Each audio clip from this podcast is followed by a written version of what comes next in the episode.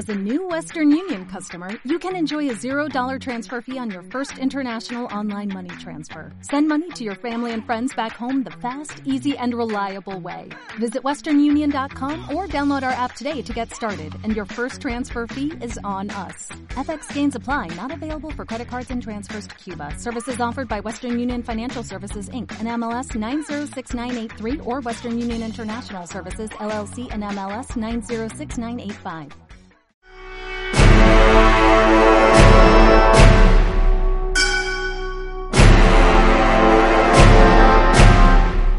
Los Invencibles de América reivindican el hecho más épico y extraordinario que jamás ha conocido el hombre. La historiografía mundial ha tratado de distorsionar una hazaña que no tiene parangón. España ha consentido que una falsa leyenda negra le ponga de rodillas ante el mundo. Descubre a hombres hechos de otra pasta que lucharon contra el infortunio demostrando una voluntad de hierro. ¿Por qué nos avergonzamos de ser herederos de las más fascinantes y valientes hazañas que ha registrado la historia? Desvelaremos país por país a los padres de América. Queremos que se haga justicia, porque España es la madre de América.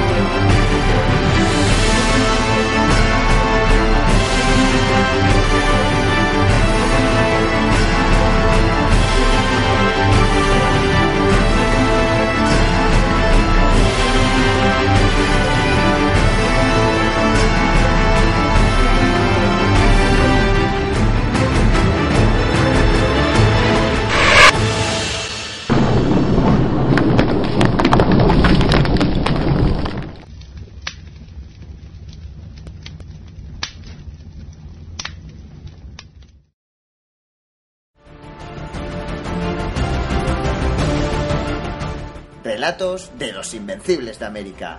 A continuación, Francisco Hernández de Córdoba, por Jesús Ángel Rojo. Hola amigos, hoy quiero hablaros de un conquistador que aportó gloria a la corona española. Una gloria que no pudo disfrutar porque a la larga perdió su cabeza en esa conquista. Estamos hablando de nada más y nada menos de Francisco Hernández de Córdoba, el gran conquistador de Nicaragua.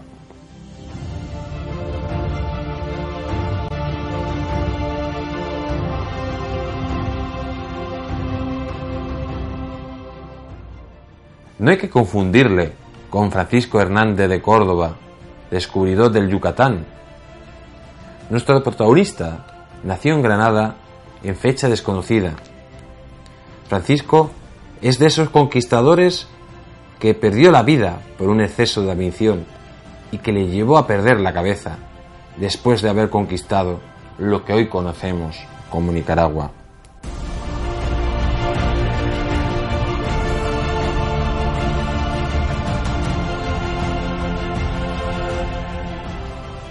El almirante Colón llegó al litoral nicaragüense el 12 de septiembre de 1502 y dio el nombre de Gracia a Dios al extremo situado en la costa del Atlántico, junto a la frontera con Honduras.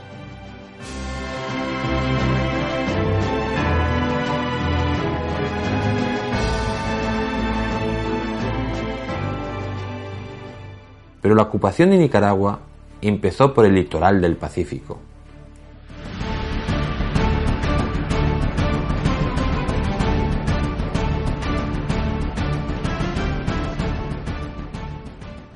El conquistador Gil González, asociado al bellaco de Pederías Dávila, gobernador general de Panamá, reconoció Costa Rica y Nicaragua.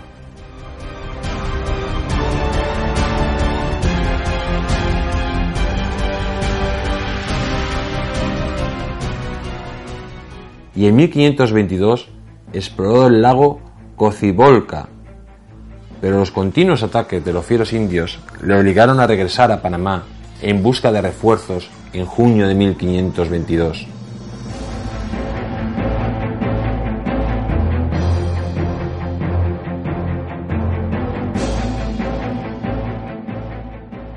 No logró el apoyo del psicópata de Perederías, que deslumbrado por las riquezas que trajo Gil, pretendía la conquista de esta región por su cuenta.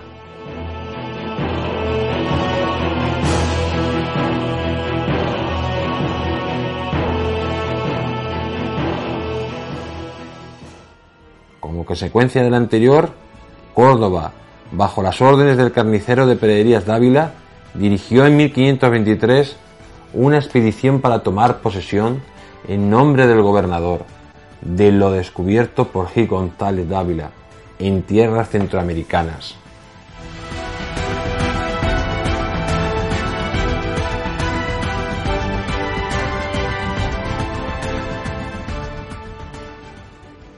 En lo que posteriormente se conocería como Nicaragua y Costa Rica.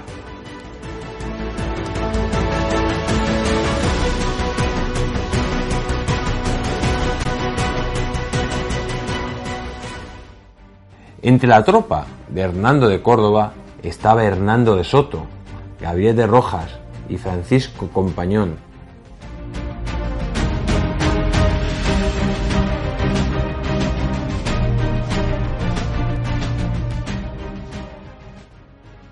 La expedición recorrió parte de Costa Rica y Nicaragua y conquistó y colonizó nuevos territorios. Fundó la villa de Bruselas, primera población de Costa Rica, en la bahía de Nicoya.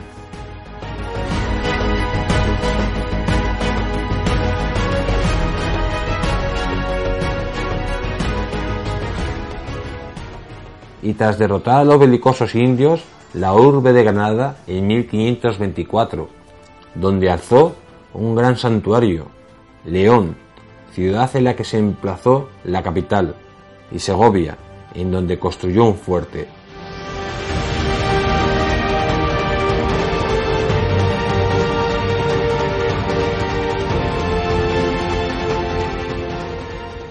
Además, en este año, Hernández de Córdoba y sus huestes descubrieron el río San Juan o Desaguadero, a la salida del lago de Nicaragua, que navegó hasta su desembocadura en el Atlántico.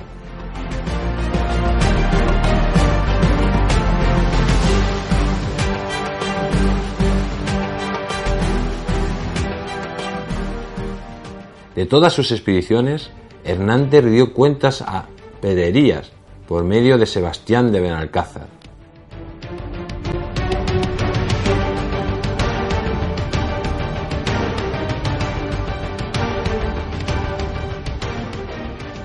Mientras tanto, González Ávila regresó a Nicaragua con la intención de enfrentarse a Córdoba por el dominio de aquellos territorios, pero lo único que consiguió fue arrebatarle en un combate una fortuna de 200.000 pesos de oro y apresar al mítico Hernando de Soto, que fue derrotado y humillado.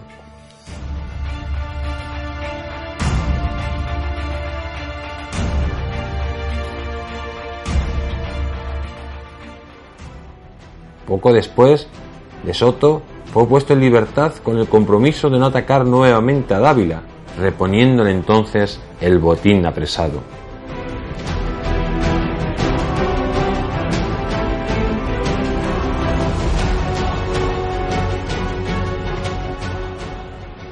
Posteriormente, Dávila cayó cautivo de Cristóbal de Oliz, a quien Cortés había delegado la conquista de Honduras, con la ilusión de hallar el deseado camino interoceánico.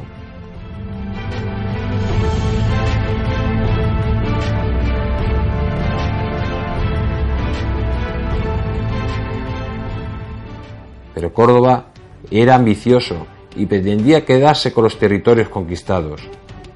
Y solicitó a la corona la concesión del gobierno de Nicaragua y para ello salió con Cortés, aprovechando las intenciones de este de ampliar su poder por Centroamérica.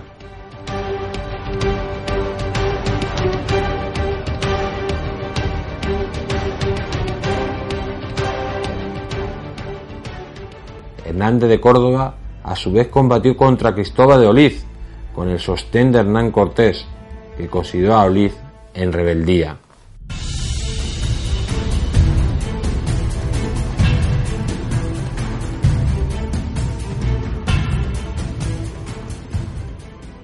Pero el sueño de Córdoba se desvaneció tras perder el apoyo de Cortés y de gran parte de sus hombres, y pronto llegaría el ocaso del granadino.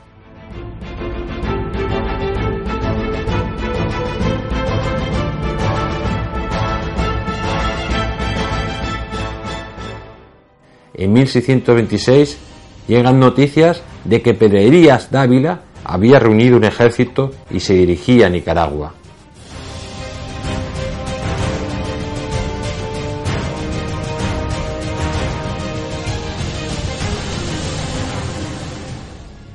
El miedo que inspiraba la brutalidad de sus tropas fue suficiente para acabar con la rebelión. Hernández de Córdoba, sin prácticamente ninguna posibilidad, se rindió a Pedrerías, confiando que le perdonara.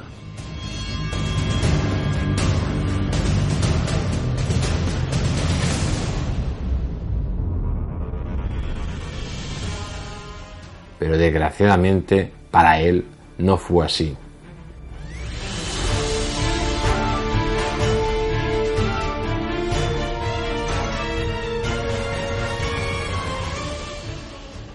Al igual que hizo con Vasco Núñez de Balboa, el salvaje de Praderías no le tembló la mano y mandó cortar la cabeza de Hernández de Córdoba para después clavarla en un palo y dejarla expuesta varios días a la vista de los vecinos de León.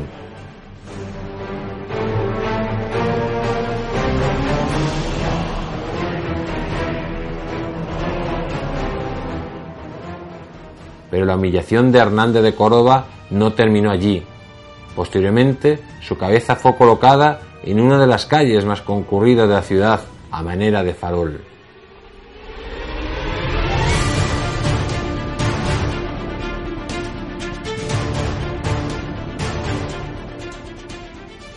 Los huesos de nuestro héroe fueron descubiertos en el año 2000 junto a los de su verdugo Pedrerías Dávila. Ambos fueron enterrados en el Memorial de los Fundadores,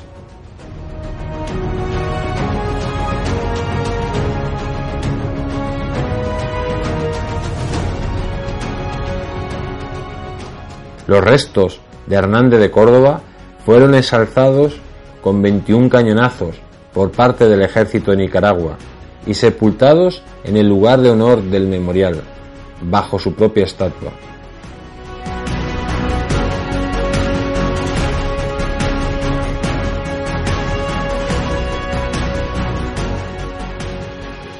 Trasladada de la antigua Basílica de Managua, los despojos de Ávila fueron soterrados a los pies del anterior.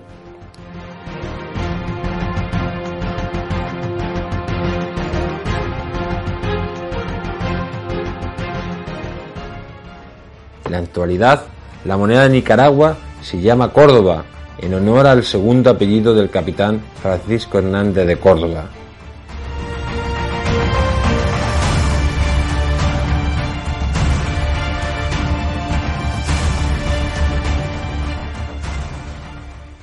En definitiva, amigos, Francisco Hernández de Córdoba fue uno de esos conquistadores españoles cuya ambición le llevó a la muerte. Francisco pretendía gobernar los territorios que había conquistado y para ello se lo solicitó a la corona. Durante un tiempo contó con la ayuda de Cortés y eso poco a poco le fue dando posibilidades frente a su gran enemigo Pedrerías Ávila. Pero cuando nuestro protagonista perdió esa protección de Hernán Cortés, a la vez perdió cualquier posibilidad no solo de gobernar, sino de vivir. Pedrerías le quitó la cabeza, al igual que se la quitó al mítico Pasco Núñez de Balboa. Y en definitiva acabó con el sueño de Francisco de gobernar los territorios conquistados. Es un orgullo ver que su memoria no se ha perdido en Nicaragua, donde no solo ha recibido los homenajes oportunos, sino que da nombre a la moneda del país hermano. En definitiva, un conquistador como muchos que perdió la vida en ese sueño de la conquista de América.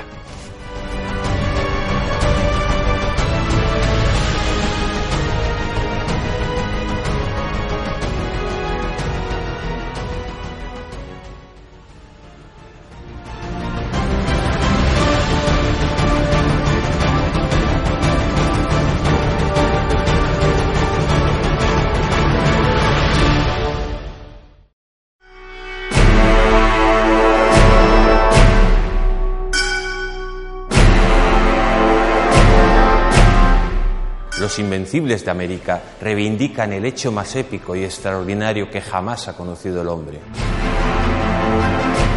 La historiografía mundial ha tratado de distorsionar una hazaña que no tiene parangón. España ha consentido que una falsa leyenda negra le ponga de rodillas ante el mundo. Descubre a hombres hechos de otra pasta que lucharon contra el infortunio demostrando una voluntad de hierro. ¿Por qué nos avergonzamos de ser herederos de las más fascinantes y valientes hazañas que ha registrado la historia? Desvelaremos país por país a los padres de América. Queremos que se haga justicia, porque España es la madre de América.